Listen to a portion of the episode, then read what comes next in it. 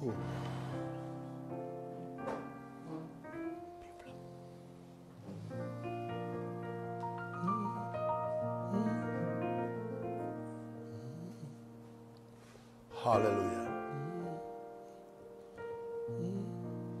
Gracias, gracias, gracias, gracias.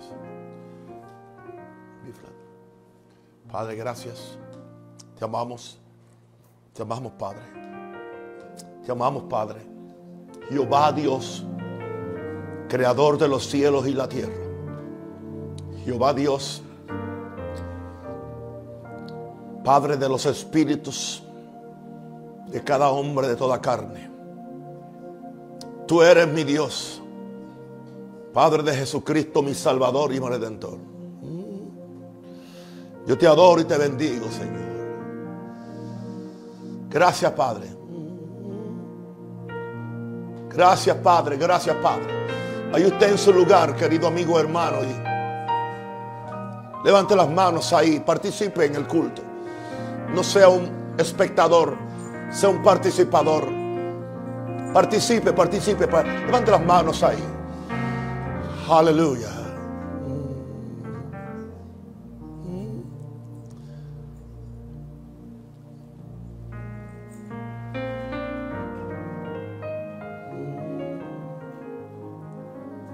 La gloria del Señor dure por siempre.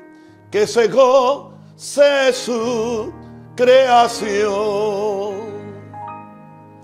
Que la gloria del Señor dure por siempre. Que se goce su creación.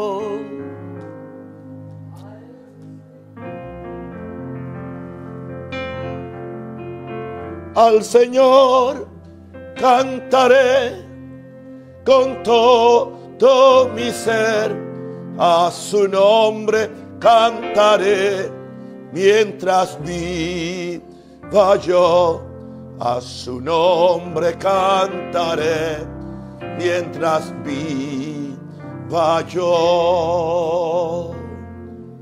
Que la gloria del Señor dure por siempre, que se su creación. Al Señor cantaré con todo mi ser, a su nombre cantaré mientras viva yo. A su nombre cantaré mientras viva yo reino, poder y gloria y toda majestad. Reino, poder y gloria y toda majestad. Los santos lo proclaman con gracia y humildad. Los santos lo proclaman con gracia y humildad. El reino de los cielos ha llegado este lugar. El dominio de lo eterno manifiesta la deidad. Su reino es por los siglos, para siempre su verdad. Su reino es por los siglos, para siempre su verdad. Reino, poder y gloria y toda majestad reino, poder y gloria y toda majestad. Los santos lo proclaman con gracia y humildad. Los santos lo proclaman con gracia y humildad. El Espíritu Santo ha llegado este lugar. Nos revela Jesucristo, nos bautiza con poder.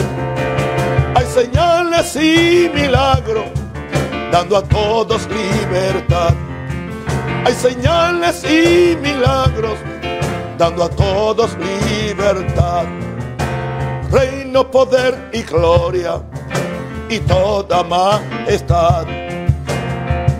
Poder y gloria y toda majestad. Los santos lo proclaman con gracia y humildad. Los santos lo proclaman con gracia y humildad. Que venga hoy su gloria, su presencia y santidad. Que su rostro resplandezca y nos transforme en verdad. Que Dios llene la tierra de su gloria y majestad. Que Dios llene esta tierra de su gloria y majestad. Reino, poder y gloria y toda majestad. Reino, poder y gloria y toda majestad. Los santos lo proclaman gracia y humildad. Los santos lo proclaman con gracia y humildad.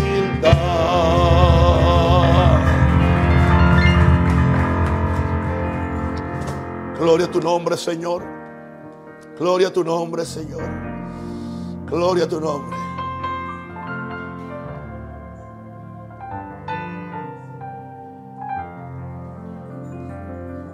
Estás sentado en el trono, Señor. Tú estás sentado en el trono. Tú estás sentado en el trono. Señor, toda carne tendrá que doblarse. Toda mentira tendrá que ser descubierta. Todo ataque contra la iglesia tendrá que ser expuesto en público. Toda mentira, oh Dios, sobre esta pandemia será descubierta y será castigada. Lo profetizo, Señor. Tu iglesia no seguirá siendo burlada. No seguiremos siendo burlados, Señor. Y no nos doblegaremos al César. No nos doble, doblegamos a Faraón. No nos doblegamos a la bestia, al anticristo o al falso profeta. Solamente nos, do, nos doblegamos al rey que hizo los cielos y la tierra. Y aquí estamos, Señor. Mira,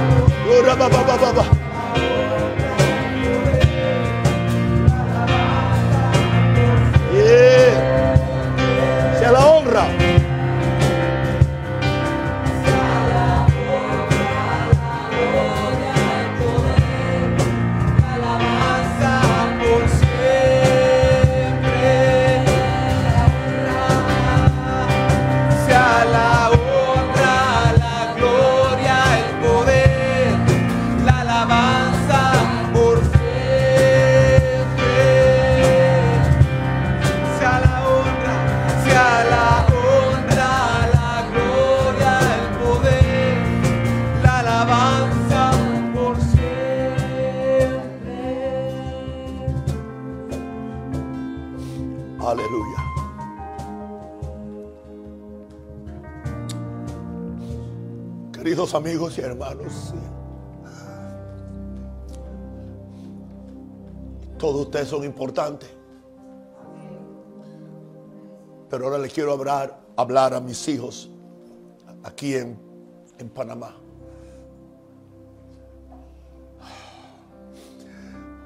Los extraño. Extraño sus abrazos, su sonrisa. Les amo demasiado. Tenemos la victoria, no somos víctimas de nada ni de nadie. Y tampoco nos comportaremos como víctimas ante nadie.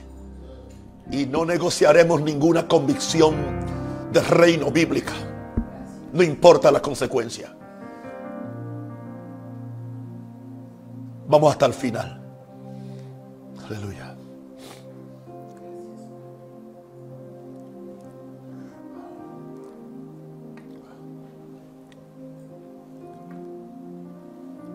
Un rosario en esta tarde, ya son las 12 y 11 minutos. Declaro abiertamente que soy el mensajero de, de Jehová, Señor del universo, enviado para proclamar la palabra del reino de Dios a Panamá y a las naciones. Señor, dame la gracia para traer palabras de vida, para edificar la iglesia del Señor Jesús, para revelar a Jesús al pecador, para sanar a los enfermos y libertar a los cautivos de toda esclavitud demoníaca. Yo declaro que el Espíritu Santo me dará sabiduría durante este mensaje que no podrán contradecir los adversarios, los supuestos sabios conforme a este mundo. No podrán contradecir este evangelio. La palabra que sale de mi boca no volverá a Dios vacía, sino que hará todo lo que Dios quiere y ha determinado. Y esa palabra será prosperada para aquellos que Jehová la, ya la envió, por cierto. Ahora, Señor, te hablo a ti, Padre. Extiende tu mano y toca estos labios de barro con el fuego de tu altar. Pon tus palabras en mi boca, sabiendo que tú me has puesto en este día como apóstol y profeta sobre naciones y sobre reinos para arrancar y para destruir, para arruinar y para derribar el reino de las tinieblas y para edificar y para plantar el reino de Dios y eso haremos. Y ahora, Señor, unge a tu siervo con tu Espíritu Santo y que, y que con todo de, nuevo hable tu palabra mientras extiendes tu mano para que se hagan sanidades y señales y prodigios mediante el nombre de tu Santo Hijo Jesús. Y habiendo orado en esta forma, el lugar donde estaban congregados tembló y todos fueron llenos del Espíritu Santo. Yo declaro que todos aquí somos llenos del Espíritu Santo. Y que los que están allá en su hogar, en su carro, en su oficina, de camino, donde sea que está viendo esta transmisión, usted lleno del Espíritu Santo, recíbalo en el nombre de Jesús. Amén. Oh Señor. Amén. Vamos conmigo Isaías 40, Isaías 40. Aleluya. Gloria a Dios. Gracias Padre, gracias Padre. Uh, Jesús. Gracias Padre. Santo el Señor. Uf.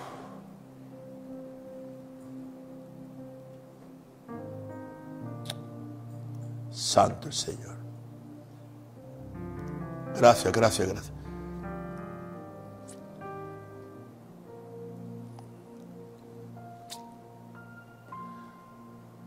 Santo Espíritu.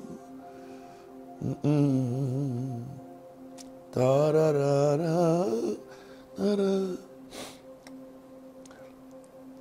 Leo de la nueva tradición viviente. Consuelen, consuelen a mi pueblo, dice su Dios. Hablen con ternura a Jerusalén y díganle que se acabaron sus días tristes y que sus pecados están perdonados.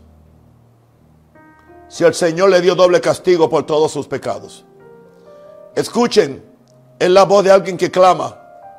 Abran camino a través del desierto para el Señor. Hagan una carretera derecha a través de la tierra baldía para nuestro Dios.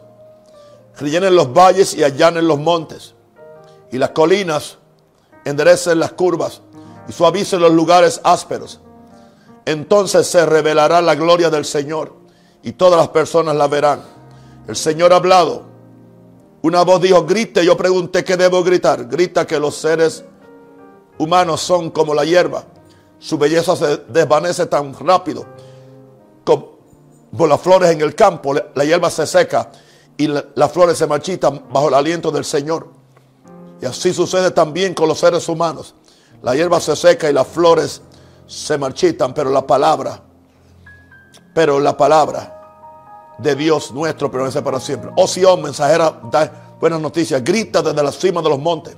Grita más fuerte Jerusalén. Grite, no tengas miedo. Dile a las ciudades de Judá, aquí viene su Dios. Si el Señor soberano viene con poder y reinará con brazo poderoso. Miren, Él trae consigo su recompensa, alimentará su rebaño como un pastor. Llevará en su brazo los corderos y los mantendrá cerca de su corazón. Guiará con delicadeza a las ovejas con crías. Esto habla de un mensaje de consolación. Y esto fue lo que el Espíritu Santo hoy me dijo que dijera. Consuelen a mi pueblo, dice nuestro Dios. Consuelen a mi pueblo, dice nuestro Dios. Otra versión dice el verso 1 y 2. Conforten, conforten a mi pueblo. O sea, consuelen, consuelen a mi pueblo. Comfort, comfort my people. Dice el Señor.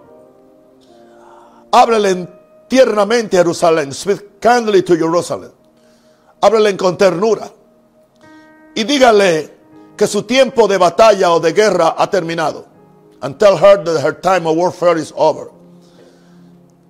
Que su castigo ha sido completado. Porque el Señor ya le ha permitido pagar doble por sus pecados. Esta es la palabra de Dios. Y creo que esta palabra es profética para la iglesia de Jesús. Muchos se equivocan si creen que yo siempre vengo con un látigo a latigar la iglesia de Jesús. Por cierto, nunca latigo la verdadera iglesia. Si saco un látigo, es siempre como Jesús para sacar los mercaderes del, del templo y para descubrir la profecía de los fariseos que se disfrazan de servidores de Dios y no les importa un bledo la iglesia del Señor. Soy un defensor de la iglesia de Jesús. Soy un amante pasional de esa iglesia. Eso no indica que a veces no hay que predicar la disciplina que Dios trae cuando Dios quiere exponer de dónde nos hemos desviado. Y todos nos podemos desviar en un momento u otro. Pero hoy el mensaje es un mensaje de consuelo. Consuelen a mi pueblo, dice nuestro Dios. Voy a estar usando ahora para los puntos la versión del 60, que no fue la que leí al principio. En primer lugar, leamos el verso 1 y 2. Si tienes la Biblia, puedes, no voy a, moverme de ahí, de ese libro, ese capítulo. Consolaos, consolaos pueblo mío, dice vuestro Dios. Hablad al corazón de Jerusalén. Decirle a voces que su tiempo es ya cumplido. Yo oigo esta palabra, no sé qué significa, pero yo creo que hay un tiempo que se ha cumplido. Yo no sé lo que viene mañana, no sé lo que viene la, la semana que viene, pero yo hay algo que siento en mi espíritu proféticamente, que algo se ha cumplido en los tratos de, en los tratos de Dios con su iglesia. Que su pecado es perdonado. Que doble ha recibido de la mano de Jehová por todos sus pecados. Lo primero que el Espíritu Santo le dice a la iglesia hoy. Dios le habla al corazón de su iglesia palabras de consuelo. En otras ocasiones le habla palabras de justicia, palabras de corrección, palabras aún de castigo. Porque Dios tiene que hacerlo porque el padre que ama al hijo lo disciplina. Pero hoy Dios le está hablando al corazón de, la, de su iglesia palabras de consuelo. Oigo a Dios diciéndole a su iglesia, Reconozco que son mi pueblo y son mi heredad. Reconozco que son mi especial tesoro. Y reconozco que son el cuerpo de mi hijo. Reconozco que ustedes son el lugar de mi reposo. Yo los necesito ustedes. Los necesito santos, sanos, bendecidos, prósperos y empoderados para terminar mi obra en la tierra antes de que yo envíe a Jesucristo por mi pueblo. Yo reconozco que ustedes son mi pueblo y mi heredad. Dios le habla al corazón de su iglesia palabras de consuelo. Y oigo a Dios diciéndole, les hablo al corazón con ternura. No le estoy hablando a la mente. Y posiblemente mis hijos, dice el Señor, hay cosas que ustedes no han entendido aún de mi siervo durante esos casi tres meses. Porque Él no les ha estado hablando a la mente, sino que le ha estado hablando al corazón. Y. Pero aquellos que tienen mi corazón y que están en comunión con mi corazón, entienden lo que el siervo que yo he enviado le estado tratando de manifestar a ustedes por este tiempo. Hoy yo les digo que yo les sigo hablando al corazón con ternura. Y levantaré un ministerio nuevo que va a saber cómo hablarle con ternura, a la misma vez que con firmeza. Pero siempre el amor va a imperar, aún durante el tiempo de disciplina. Mis hijos, dice el Señor, yo no he dejado de amarlos menos, porque he permitido este tiempo de prueba y de disciplina. En este tiempo creo que los he amado más. Y tengo cosas reservadas para ustedes que ustedes no pueden ni pensar que están por manifestarse. Yo vengo a decirte, dice el Señor, tu tiempo de guerra ha terminado. Tu tiempo de, de guerrear con estas situaciones ha terminado. Viene el tiempo del grito de victoria. Es el tiempo de sonar el shofar profético. Es el tiempo de sonar la trompeta de victoria. Porque yo me voy a encargar de que mi iglesia no quede avergonzada, no quede burlada, sea por las agencias de los gobiernos, o sea por el sistema del mundo, o sea por el mismo el espíritu de anticristo que se está moviendo en altos niveles. Yo estoy con vosotros, dice el Señor. Y ninguna alma forjada contra ustedes va a prosperar, dice el Señor. Oh, aquí dice el Señor. Yo voy a perdonar y voy a restaurar. Voy a perdonar y voy a restaurar. Yo entiendo, mis hijos, que ustedes están viviendo en un cuerpo de carne. Yo entiendo que ustedes están siendo rodeados por un espíritu de maldad, por un espíritu de anticristo por un espíritu de falsa religión. Soy consciente de, todo eso. Oh, aleluya. Mi mano no se, ha, no se ha cortado para bendecir. Y siempre y cuando que saquen el pecado de, su, de entre ustedes y yo, no hay secreto lo que yo puedo hacer para ustedes. Pero vengo a hablarle de perdón y de restauración, dice el Señor. Por eso, Dios le habla al corazón de su iglesia palabras de consuelo. Recíbelas, hermanos yo también la recibí en esta mañana. Número dos, veamos este consuelo. El verso 3 dice, vos que clama en el desierto, preparad camino a Jehová, enderezad calzada en la soledad a nuestro Dios. Qué mucho hay en ese pequeño verso. Y yo creo que lo que generalmente Dios nos está diciendo es, seamos una voz profética para el mundo. Seamos una voz profética para el mundo. Dios nos dice en esta mañana que fuimos llevados al desierto para oír y ser una voz de Dios. Está hablando aquí de la soledad. Está hablando del desierto. Es el lugar donde conocemos a Dios. Es el lugar donde morimos a nuestras agendas y a nuestros pensamientos. Y agarramos la agenda de Dios y recibimos sus pensamientos, los cuales son más altos que los nuestros y donde empezamos a entender los planes que Dios tiene para aquellos que le aman. Este ha sido un tiempo, dice el Señor, para prepararme camino a mí para lo que estoy por hacer. Pero yo les he enseñado cómo enderezar calzada en la soledad a nuestro Dios. Esto habla de un desierto. Oh, mis hijos queridos, dice el Señor, fuimos llevados al desierto para oír y ser una voz de Dios. Nunca podremos ser la voz de Dios, me dijo el Señor hoy, a menos que aprendamos a oír la voz de Dios. Y nunca podremos oír la voz de Dios, a menos que abramos nuestro oído espiritual para oír lo que Dios y el Espíritu dice a la iglesia.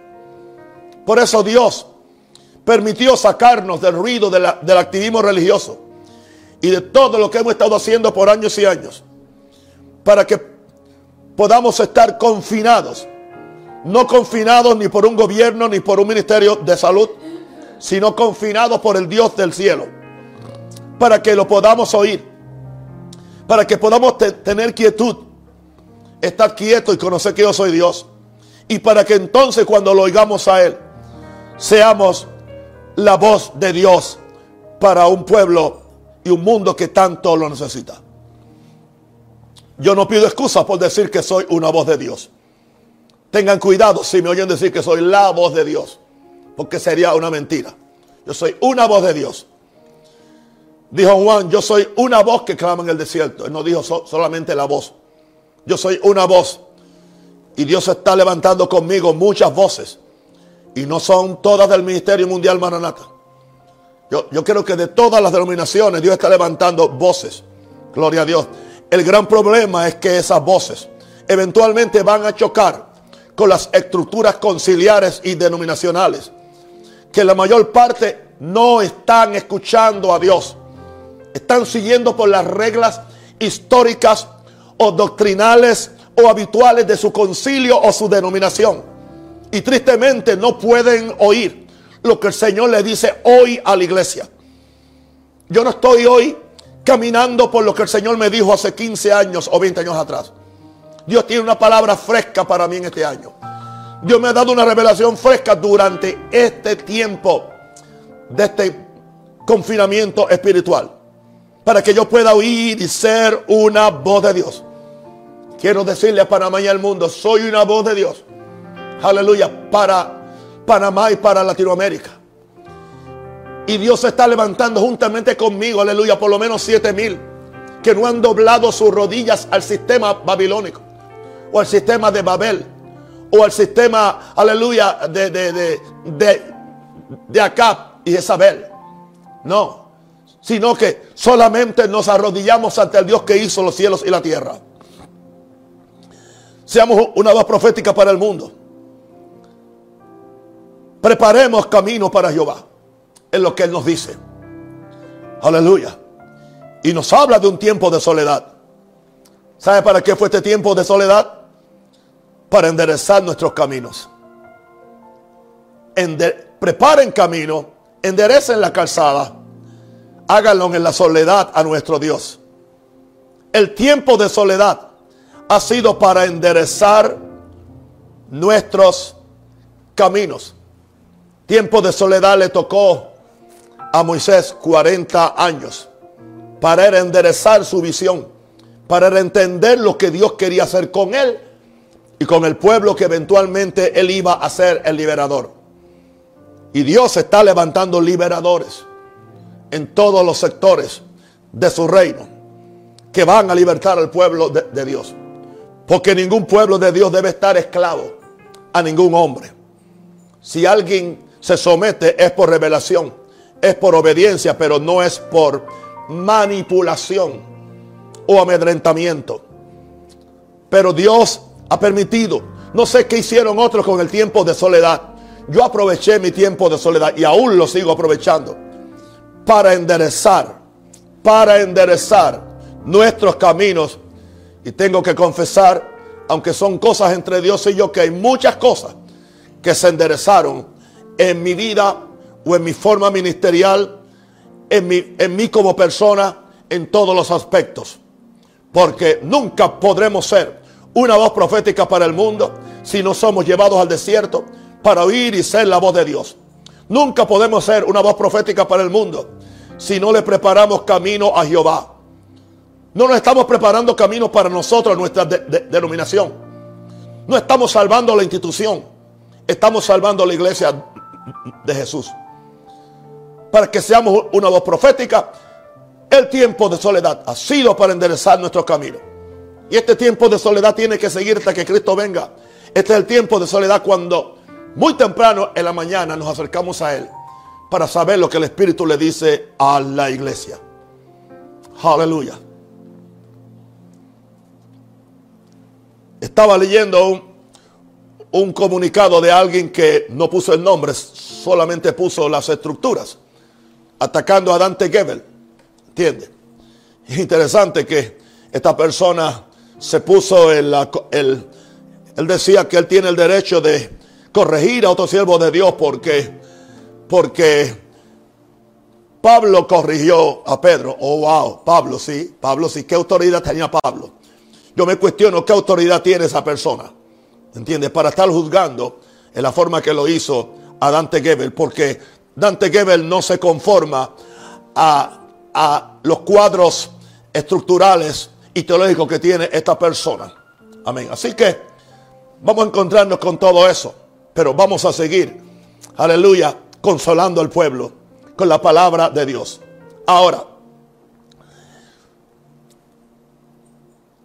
consuelen a mi pueblo. Número 3. Verso 4. Todo valle se ha alzado. Bájese todo monte y collado, y lo torcido se enderece, y lo áspero se hallare. ¿Qué nos está diciendo el Señor? Que reestructuremos nuestras vidas, nuestras iglesias, nuestros hogares, nuestros ministerios a la imagen de Dios. Y eso va a llevar un proceso que puede ser doloroso. Porque está hablando de, de alzar lo que está deprimido, bajar lo que está en soberbia, enderezar lo torcido y allanar lo áspero. Y está hablando del pueblo de Dios, no de los pecadores. Porque la responsabilidad mayor no la tienen los pecadores. Si mi pueblo sobre el cual es invocado mi nombre se humillaren y buscaren mi rostro y se arrepintieren de sus pecados, entonces yo, entonces yo, la responsabilidad mayor la tenemos el pueblo de Dios de orar a Dios y humillarnos. Ahora, ¿qué nos está diciendo este verso? Que todo lo deprimido tiene que ser levantado. La tendencia nuestra cuando las cosas no funcionan como esperábamos o como estábamos acostumbrados a vivir en ellas es a deprimirnos. ¿Sabe que hay pastores que se han suicidado de mega iglesias? Simplemente se, se suicidaron. ¿Por qué? Porque este es un momento de depresión. Es fácil deprimirse.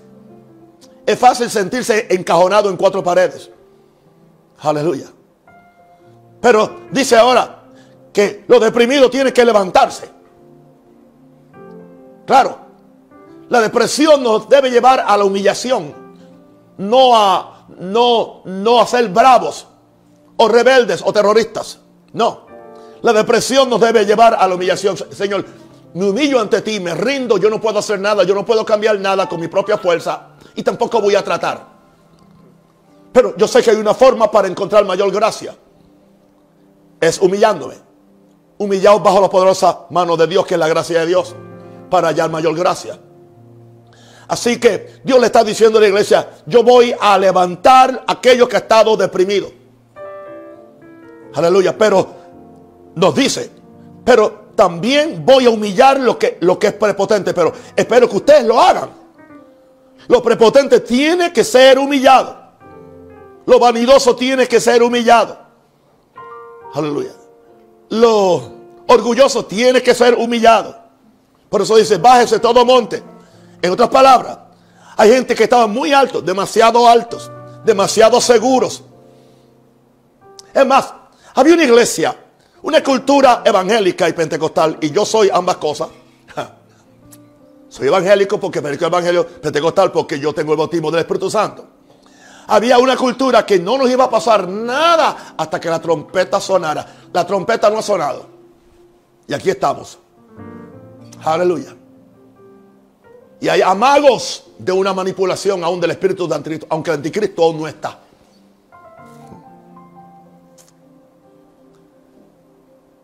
Muchas de nuestras percepciones proféticas van a ser humilladas. Muchos de los mensajes que se predicaron van a tener que ser editados. Gloria a Dios que yo no he escrito un libro sobre eventos proféticos. No, no. Porque hubiera tenido que editarlo o esconderlo o quemarlos. Toda prepotencia será humillada. Escúchame, predicador prepotente presidente prepotente en cualquier país. Escúchame, apóstol prepotente, intercesor prepotente. No importa lo que tú grites y, lo, y, que, y que agarres un, un megáfono y vayas por las calles de Panamá o de Colombia. Primero humíllate ante Dios. Gloria a Dios. Los prepotentes tienen que ser humillados. Gloria a Dios. Porque el problema es que alguna gente cuando se levantan de la depresión se ponen prepotentes. Creen que fue su oración, creen que fue su sabiduría. No, no, no, no. No fuiste tú, fue Dios. Dice que el que se humilla será enaltecido. No es que tú te enalteces, es su gracia la que te enaltece. Por eso es que los prepotentes necesitan una buena dosis de humillación. Ahora, estamos hablando de reestructurar nuestras vidas, iglesias y ministerios a la imagen de Dios. Lo torcido se tiene que enderezar. Que es lo torcido?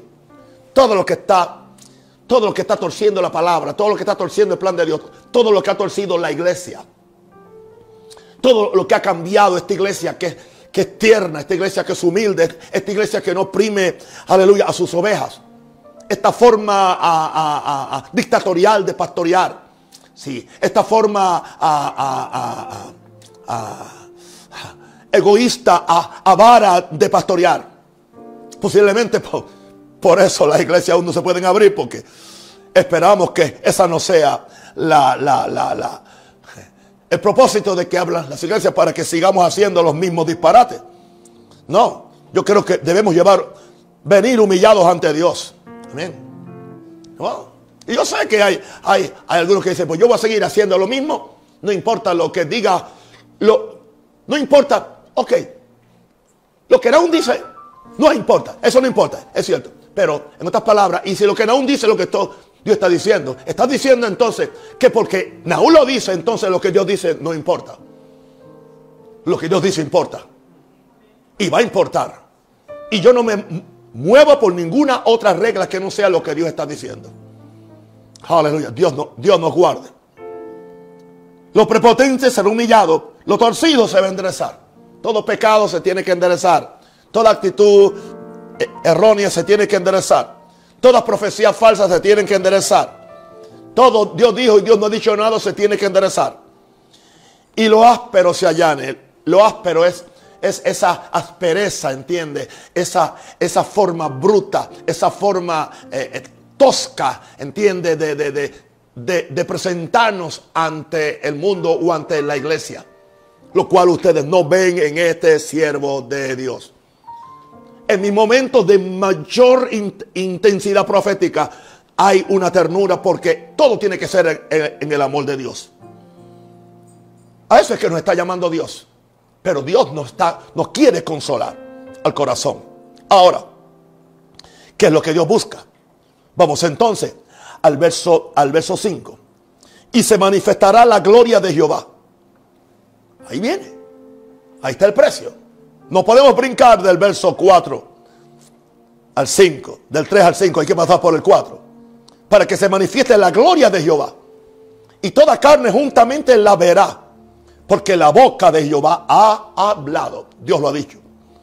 Ahora, el desierto por el cual pasa la iglesia o los siervos de Dios de vez en cuando es nos prepara para encontrarnos con la gloria de Dios.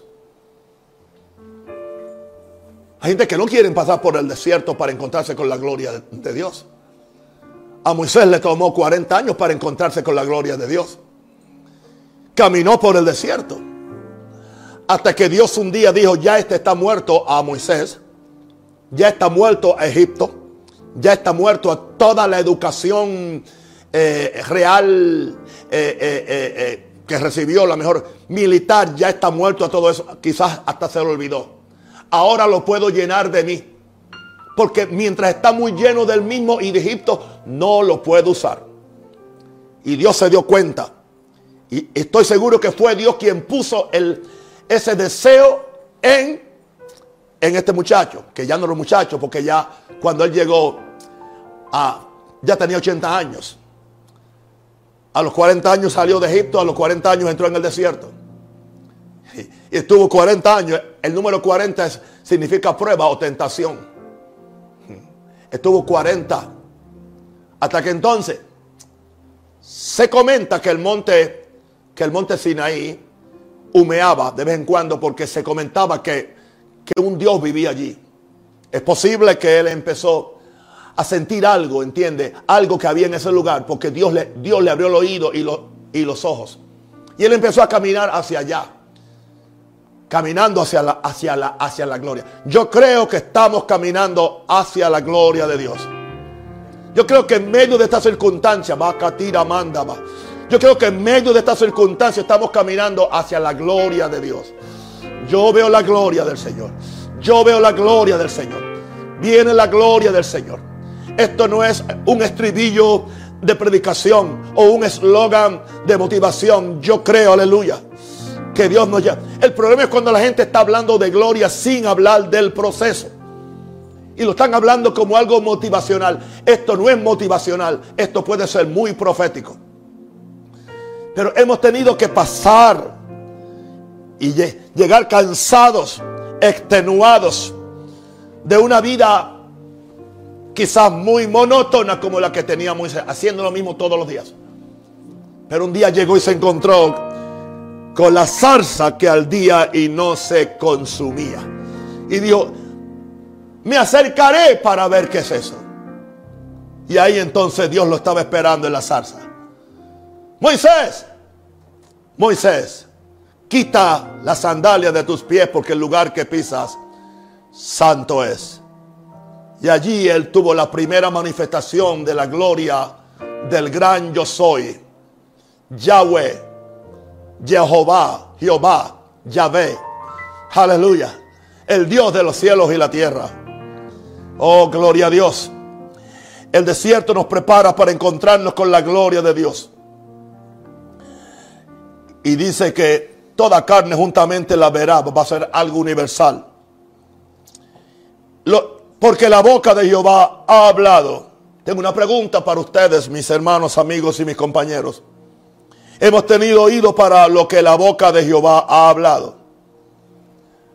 Si usted está hoy igual que hace cuatro meses atrás, usted perdió el tiempo. Usted merece otra vez caer en otra pandemia. Mi esposa dice, ayúdanos, padre, pero es cierto. Si usted es el mismo malamañoso el mismo malcriado y el, y, el mismo avaro por las finanzas de su iglesia, pastor, usted perdió el tiempo. Usted no, usted no entiende los tiempos de Dios. Algo tiene que haber pasado. Una humillación tiene que haber acontecido para que no sigamos con la misma cosa. La misma cosa. Yo oigo algunos hablando, están hablando igualito. Y hasta se jactan. Seguiré haciendo esto porque esto es lo que hacemos. Ten mucho cuidado. Ten mucho cuidado con el complejo de Nabucodonosor. Haciendo su propia e, estatua. Y no creo que la hierba de Panamá es muy buena para que tú te la comas como un buey que te tiran a la hierba. Estoy hablando ahora figurativamente hablando. Y el que tiene oídos para oír, oiga lo que el Espíritu dice a la iglesia. Hemos tenido oído para, para lo que la boca de Jehová ha hablado. Hemos tenido oído para lo, para lo que la boca de Jehová ha hablado. Hemos tenido oído. Lo dejo a la discreción de los que me están escuchando. Porque a menos que tengamos oído, no podemos decir que la boca de Dios ha dicho que se manifestará la gloria de Jehová. Y Dios quiere que toda carne vea su gloria. ¿La van a ver los chinos? La van a ver los iraníes, la van a ver los comunistas, los capitalistas, la van a ver. Aleluya. Los negros, los blancos, los pobres, los ricos. Vamos a ver la gloria del Señor. Para uno es para juicio, para otro es para, es para bendición. Porque la misma gloria, aleluya, la misma gloria, la misma gloria que estaba sanando a los enfermos con la sombra de Pedro, esa misma gloria mató a Ananías y a Zafira. La misma gloria que estaba, aleluya, levantando el cojo en la puerta de la hermosa fue la misma gloria que, que, que, mató a un líder político, a Herodes, cuando murió lleno de gusanos. ¿Usted cree que eso no puede volver a pasar? ¿Sabe por qué no pasa? Porque la iglesia no tiene el nivel de gloria que necesita. Busquemos la gloria de Dios como ellos para que ustedes vean que van a acontecer cambios políticos que nunca habíamos pensado que eran posibles. Bendito el nombre del Señor. Gloria a Dios. Dios anda buscando manifestar su poder y su gloria y buscando instrumentos. Está buscando cargadores de su gloria. En el nombre del Señor. Iglesia de Dios. Te estamos consolando. Jehová dice, consolados pueblo mío, sean consolados. O sea, consuelen. Comfort, comfort my people. Ahora, vamos entonces al verso 6. Al verso 6. Vos que decía, da voces. Y yo respondí, ¿qué tengo yo que decir a voces? Que toda carne es hierba y toda su gloria como la flor del campo. La hierba se seca, la flor se marchita, porque el viento de Jehová sopló en ella. Ciertamente como hierba es el pueblo. Sécase la hierba, marchítase la flor, mas la palabra del Dios nuestro subraya eso. Permanece para siempre. Subraya eso, hijito. Sécase la hierba, marchítase la flor, mas la palabra del Dios nuestro permanece para siempre.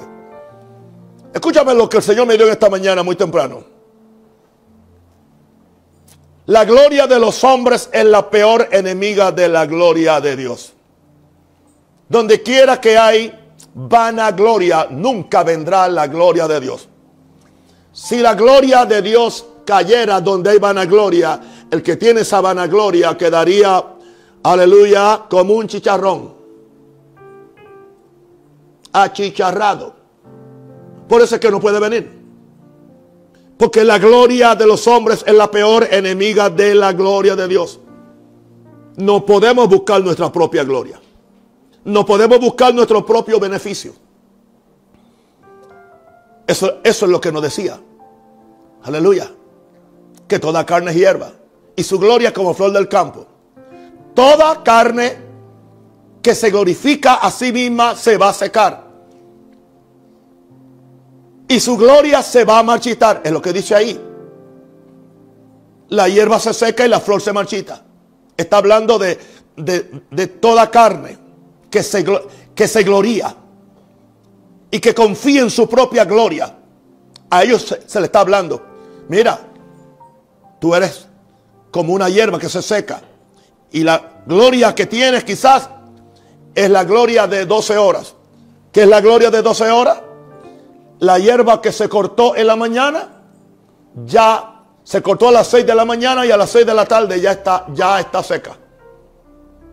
Porque está seca porque perdió su conexión con su nutrición, con su contacto de donde, de donde recibía la gloria. O sea, esa hierba perdió su gloria porque pe perdió la conexión y la alimentación de la tierra. ¿Sabe por qué tenía gloria? Porque estaba sembrada en la tierra. Estaba humillada en la tierra. Y siempre y cuando que tú y yo estemos humillados y sembrados aquí en la tierra, aquí en la tierra, si el grano de trigo no muere, queda solo. Esa es la mejor forma de buscar la gloria. Aleluya. ¿Por qué? Porque la gloria de los hombres es la peor enemiga de la gloria de Dios. Toda carne se va a secar, su gloria se va a marchitar. Y dice ahí que el viento de Jehová va a soplar sobre la carne para secar su orgullo y marchitar su brillo. Por eso es que no quieren la gloria del Señor. Oh, la gente quiere, los predicadores quieren que la gente se sane, que los cánceres se sequen, que los demonios salgan, que caigan 500 a la vez cuando yo hago así con el pañuelo. Cuando soplo. Queremos todo eso. Queremos pro profetizarle a la gente cuál es el número de su cédula o el número de su teléfono. Pero no queremos humillarnos ante Dios. Porque eso cuesta. Eso le cuesta a esta carne malcriada que Gille decía que es peor que el diablo. Decía Gille. Mi paisano.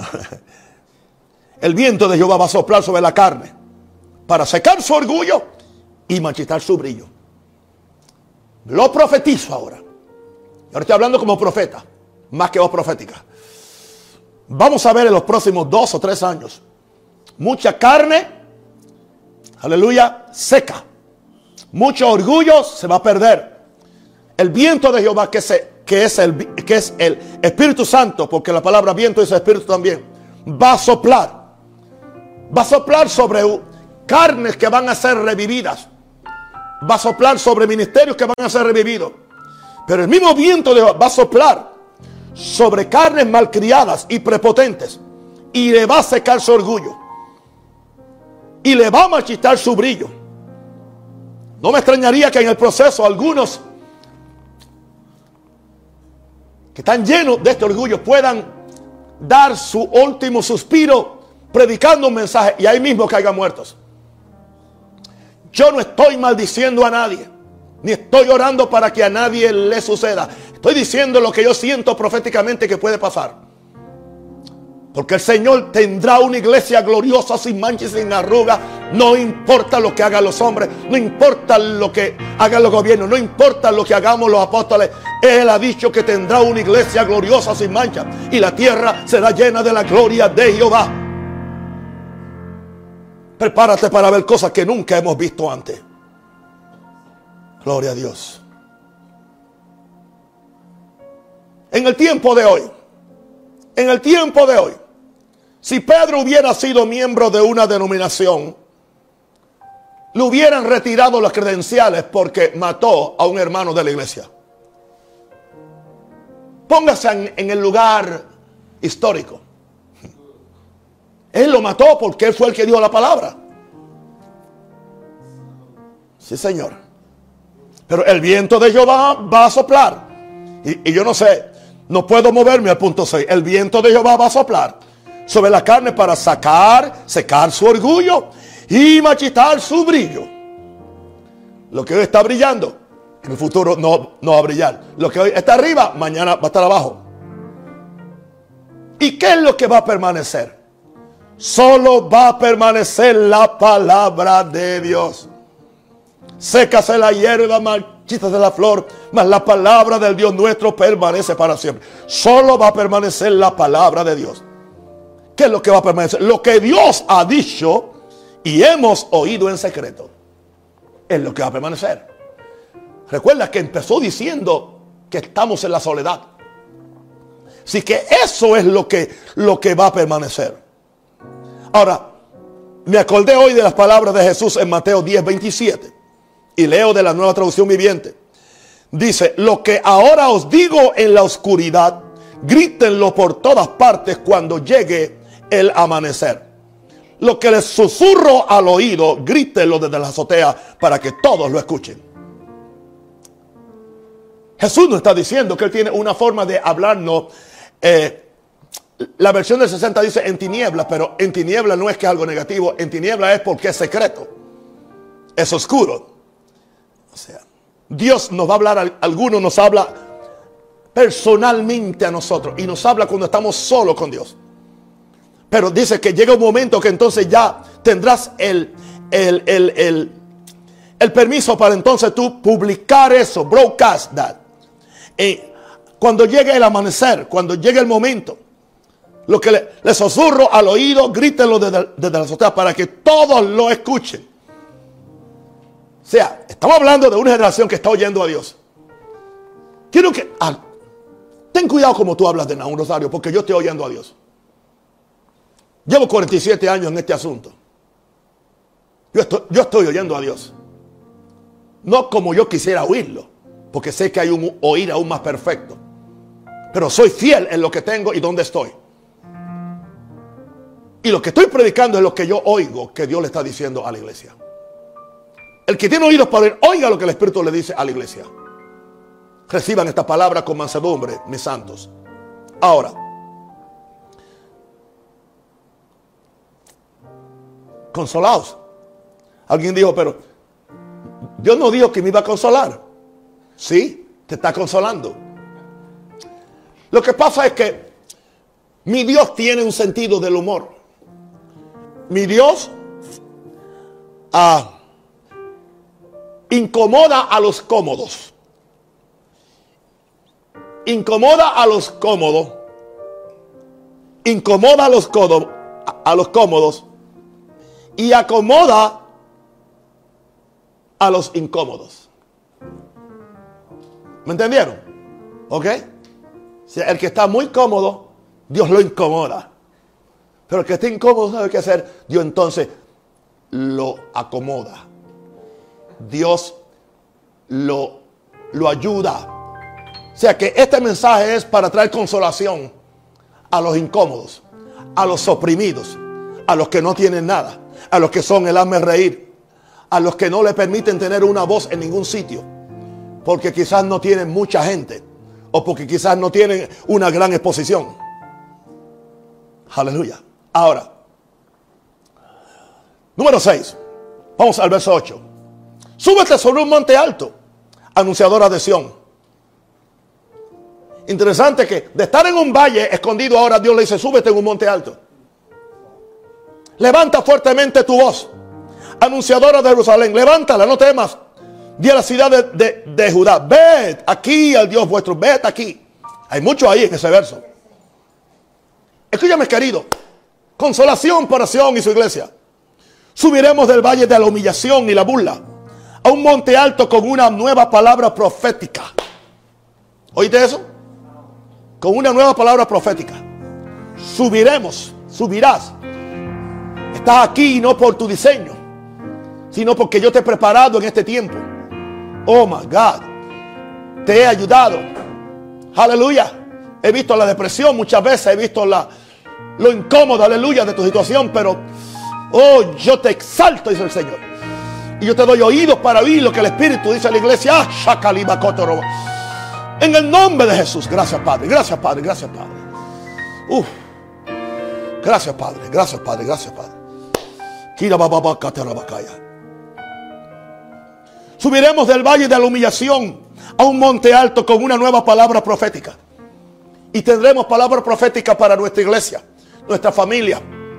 Tendremos una palabra profética para nuestros países, para las iglesias, para el sistema, para el mundo, para el diablo. Para el diablo también le, tenemos una palabra, una palabra profética. Gloria a Dios. ¿Por qué? Porque Dios nos ha dado autoridad. Estamos oyendo a Dios. Ya no estamos prepotentes, estamos, aleluya. Pagamos el precio de la humillación, del anonimato del no ser considerado, de no ser tomado en serio por nadie.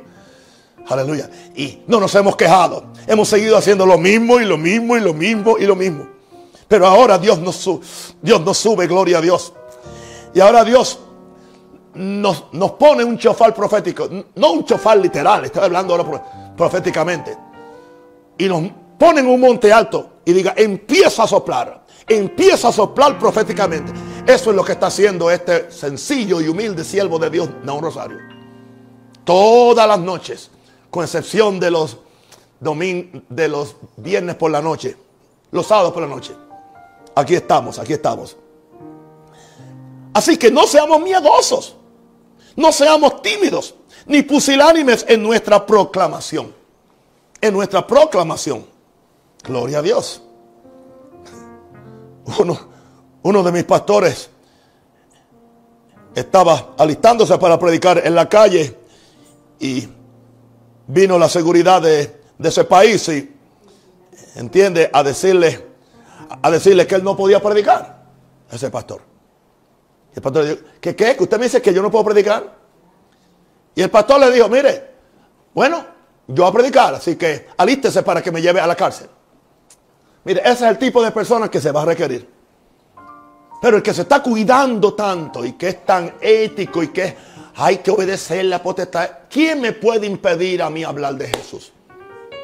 ¿Quién me puede a mí impedir que yo en una calle agarre un, megáfono y yo empiece a decir que Jesucristo es el mismo ayer y por los siglos y que Dios, si Dios es el creador de todos estos barrigones que no quieren que uno predique? Es más, ellos viven porque Dios les da hálito. Y hay que decírselo a ese policía imprudente que cree que él es Dios. Decirlo, mira, tú respiras porque Dios, Dios te, Dios te retira la respiración y te mueres ahora mismo. Tú no quieres morirte, ¿verdad que no? De una vez tenemos que desarrollar esa conciencia profética. Sin ser más criados, ¿entiendes?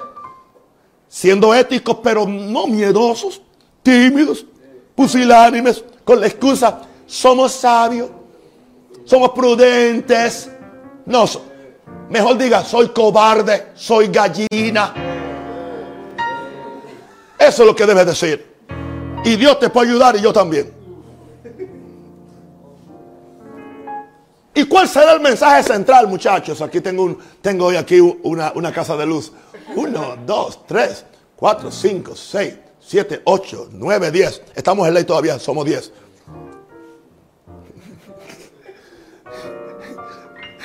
Estamos en ley, somos 10. Bien, ahora, ¿cuál es el mensaje central? Ved aquí al Dios vuestro. Yo quiero ver en Panamá al Dios nuestro. Yo quiero ver en Venezuela al Dios nuestro. Yo quiero ver en Argentina, en Perú, en Chile, en Paraguay, en Uruguay, en Cuba, en América, en Nicaragua, en Honduras, al Dios nuestro y aquí en Panamá. ¿Cuál es el mensaje central? Vean que Dios ha venido con su gloria y su poder. Vean que Dios ha venido por medio de nuestra purificación, por medio de nuestra humillación, por medio de nuestro ayuno, por medio de nuestra búsqueda, pero también por medio de nuestro valor, proclamando el reino de Dios. Aquí está el Dios nuestro. Y cuando Él viene, Él no viene con las manos limpias. Aleluya. Dios viene lleno de todo lo que Él es. Con toda su gloria, con todo su poder y con toda su riqueza, incluyendo riquezas monetarias. Aleluya. Y ahora, ahí vamos entonces a explicar eso, que sería mi, último punto. El Señor regresará a su iglesia. Versos 10 y 11. Y aquí que Jehová el Señor vendrá con poder. Ah, yo veo a los teólogos allá haciendo sus tesis. No pierden tiempo en enviármelas. Ah, eso era para Israel. O sea, que Dios amaba más Israel que lo que me ama a mí ahora. Jesús aún no había muerto por Israel, pero Jesús murió por Naúm. Y aquí que Jehová el Señor vendrá con poder. De que vendrá, vendrá. No en la segunda venida, no en el rapto. No, vendrá con poder. Escucha esto. Primero Jesús vendrá a okay, a su iglesia y después vendrá por su iglesia. Él nunca vendrá por su iglesia a menos que primero venga a su iglesia. El mundo tiene que ver la manifestación gloriosa de los hijos de Dios. Y aquí que yo el Señor vendrá con poder y su brazo señoreará. Y aquí que su recompensa viene con él y su paga delante de su rostro. Como pastor apacentará su rebaño. En su brazo llevará los corderos y en su seno los llevará. Pastoreará suavemente a las recién paridas. Oh, consuélate, consuélate, pueblo mío, dice el Señor. Hay consolación para ti, pueblo mío. Ábrele en palabras al corazón, palabras tiernas. Jehová el Señor vendrá con poder. Su brazo, que su autoridad va a señorear. Viene una abundante recompensa como consecuencia de su presencia. Dice que, dice que su recompensa viene con él. y su paga delante de su rostro.